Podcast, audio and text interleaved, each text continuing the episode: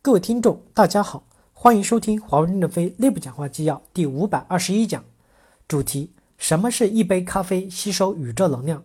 任正非在卡马龙代表处的讲话。本文刊发于二零一七年十二月十一日。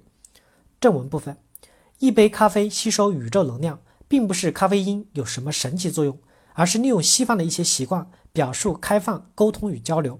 你们进行的普通客户关系、投标前的预案讨论。交付后的复盘、饭厅的交头接耳，我都认为在交流，吸收外界的能量，在优化自己。形式不重要，重要的是精神的神交。咖啡厅也只是一个交流的场所，无论何时何地都是交流的机会与场所。不要狭隘地理解形式。法国的花神咖啡馆是几百年来为人作家的交流场所。摩洛哥里克咖啡馆是二战期间各国间谍的交流场所。不是有北非谍影吗？老舍的茶馆，成都的宽窄巷。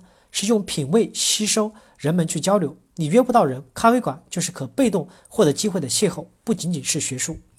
我强调公司要开放，见识比知识还重要，交流常常会使你获得一些启发。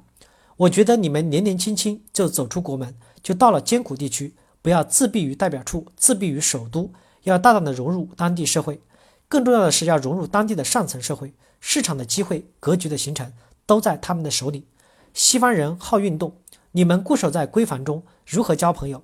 打球去，滑雪去，水上运动去，一切运动都是接近客户的机会。没咖啡胜似咖啡。